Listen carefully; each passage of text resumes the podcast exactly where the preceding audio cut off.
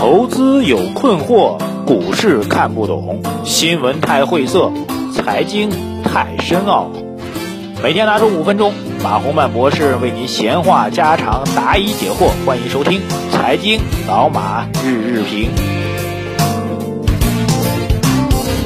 好，各位尊敬的老马日日评的听众朋友们，大家中午好啊！又到了回答网友提问的时间了。首先对今天早盘做一个回顾吧，因为还是有一些变化的啊。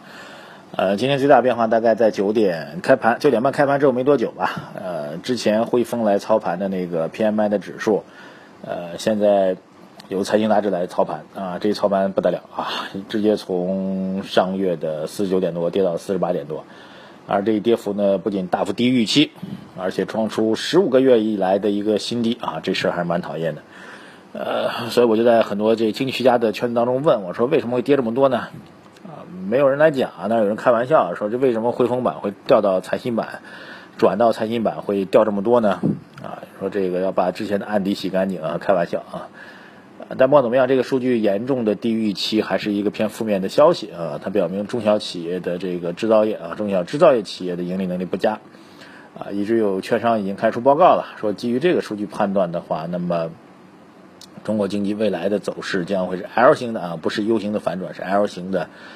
呃，弱势震荡，啊，当然也会有好事，因为股市的事情有时候说不清楚啊。那天看到比较差的数据，比较恶化的一个经济数据的话，很多人说这个，货币政策偏，我之前说吧，猪肉价格上涨，货币政策就会收紧。那么，既然指数走的这么弱啊，PMI 指数走这么弱，是不是货币政策要宽松呢？啊，所以这盘面当中很清楚啊，九点四十多出来之后震荡往下走，甚至盘中翻绿。完了之后，大家想啊，你跟这数据较真干嘛呢？本来中国经济基本面的数据就一直不大好吧，对吧？跟人过不去干嘛呢？啊，所以干脆呢还是涨吧。啊，所以我觉得这数据本身，第一个它是一个刚刚发布的一个新的抽样的数据啊，是财新第一次来做，所以这数据本身是不是标准会变？啊，这其实是市场观察，还要继续观察几个月嘛。所以这是第一个可以放宽心点啊。第二就我说的。，PMI 差了，是不是意味着货币政策能够宽松呢？啊，所以对股指的只是今天即时交易盘当中的影响吧，对趋势上没有影响，好吧？先插这一点啊，接下来回答网友的提问。啊，这个首先回答一批这个有点啊，我们编辑整理了一下，他说扫盲帖了。天堂鸟他说马博士，我问一个简单的问题啊，一个家庭用于炒股的资金应该占到总存款的多少比较合适？这问题呢就比较古怪啊。要看你们家这事儿不是看总存款的比例啊，要看你们家花费是怎么花费的哈。如果你们家的这个日常开销比较多啊，您是月光族的话，那您就没钱去炒股，或者不应该拿出太多钱炒股了。就炒股占家庭资产的比重啊，基本上来讲，家庭资产吧啊，至少三分家庭资产当中，首先您要拿出来的部分，我不知道是多少，每个家庭不一样的，这个比例切出来，来供您日常使用。啊，租房子啊，吃喝拉撒睡啊，对吧？这些使用啊，包括偶尔去旅个游啊，偶尔买个奢侈品啊之类的，这些统统砍出来之后，剩下的资产才是可供投资资产啊。那一部分其实完全不做分母的啊。可供投资资产来说，一般来说，我们建议大家三分之一买股票啊，三分之一啊也不用放银行了，因为现在银行的利率实在太低，买银行类的理财产品啊，然后少很呃，然后还有三分之一可以做其他的一些。这个产品的投资啊，比如说这个比较靠谱一点的 P to P 的产品，互联网金融的产品啊，当然根据您的风险偏好吧，三分之一可能偏多了，呃，总体上是这样一个架构。所以您的问题不是占家庭资产的多少，而是占您可供投资资产的比例多少。当然盘面好的话可以增加股市，这是一个灵活机动的状况，但是总体上的架构还是要调整好的。啊，银行类的为代表的理财产品，安全的。还有一部分是股市类的啊，还有一部分，您可以做房地产众筹啊啊，包括这个啊互联网的理财产品啊，相对靠谱的公司还是蛮多的，好吧？如果有机会大家再继续追问，好吧？我有机会再给大家详细聊什么样的 P to P 公司啊，或者互联网金融公司会比较靠谱。红商乐他说，股票和基金比较起来，哪个对金融没有太多的了？对于没有对对对于那些对金融没有太多了解的年轻人来说，更不容易赔光老本啊，这很显然。啊，基金要比股票好了，对吧？这个不是指基金比股票投资收益好啊，只是从这个保本的角度来讲，基金会比股票要好啊，这个是很显然的啊。基金毕竟是相对专业的人士来做相对比较专业的事儿嘛啊，个人完全不懂的话，那显然是有可能会被深套的啊。这个我觉得问题还是比较简单的。烟雨江南啊，他说我的梦想是要办一所幼儿园啊。所以我来到股市啊，问我几个问题。第一个问题，总市值和流通市值多少为标准？这个没有一个标准啊。这个我们一般划分大盘股、中盘股和小盘股，这标准都是在不断在变，因为现在盘面是越来越大的哈。呃，这个我们会有小盘股的标准、中盘股标准、大盘股的标准啊。这个标准呢，这个随着时间变化在不断的变化。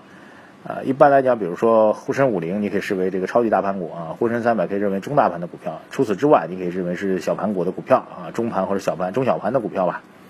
这个对于您投资来说没有特别大的影响啊。当然，一般意义上来讲，就是总流通市值比较大。我们说盘子比较大的公司的股价是不太好涨的啊，股性比较死，因为盘子大嘛，对吧？仅此而已。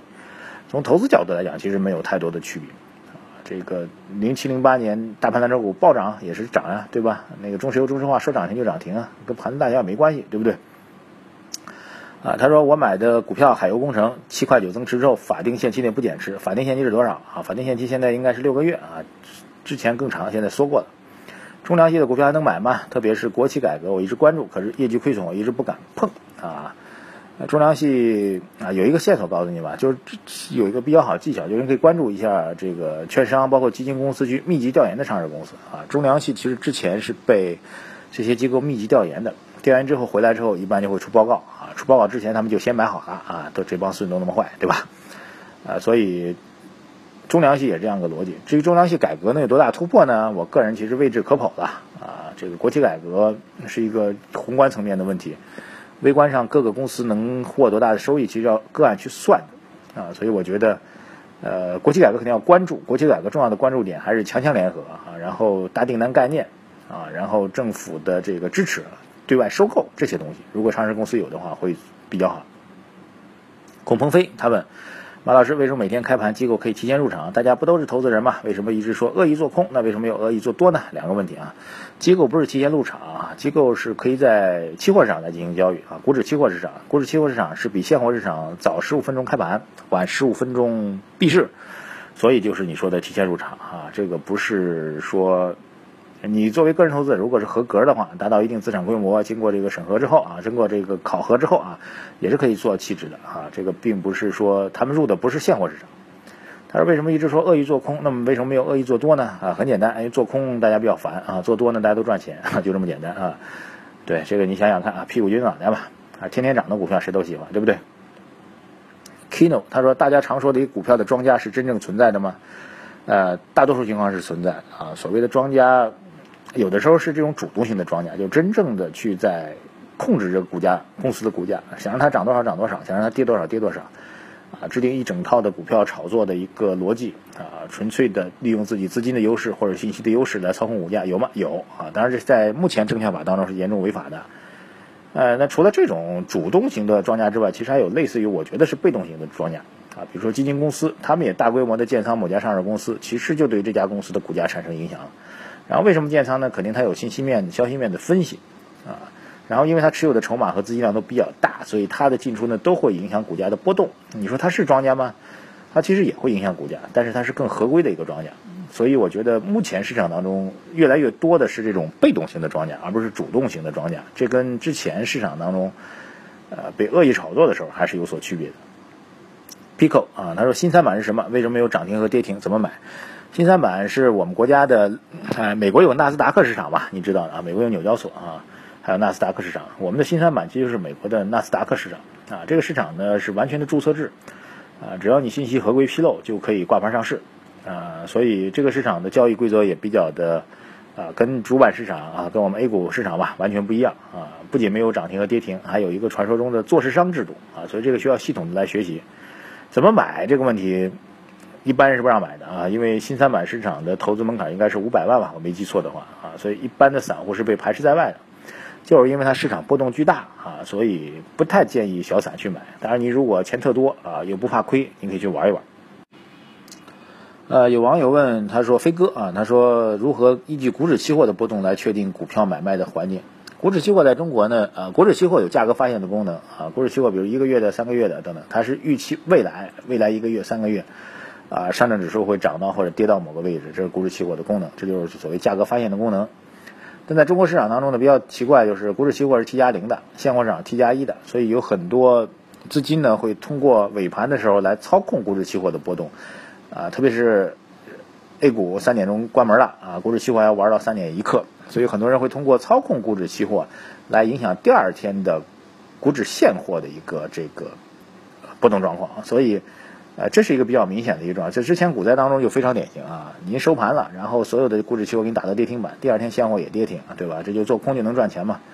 所以股指期货目前在中国来说，由于 T 加零和 T 加一的这个差距，所以股指期货在目前中国来说，价格发现的功能还是比较大的扭曲的，参照意义我个人觉得不是很大。而且我之前曾经讲过啊，这个股指期货到最后是现金交割的，所以到最后是现货市场决定了期指市场。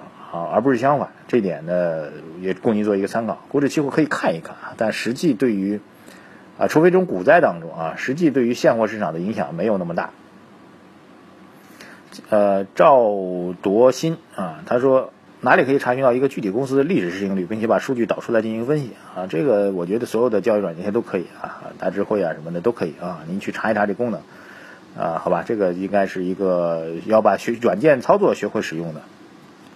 还有位网友问，如何用公开信息寻找可以高速增长的股票啊？这个业绩高速增长主要是指业绩增长，呃，历史上的业绩增长在很多股票软件当中，把业绩增长的增长速度也是可以做排名的啊。如果根据这个排名的话，你就可以迅速的找到业绩高速增长的股票。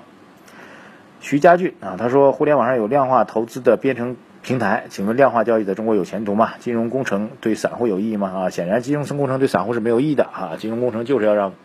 我之前说嘛，基金是专业的人干专业的事儿，金融工程呢就是更专业的人干更专业的事，跟你散户基本上没关系啊。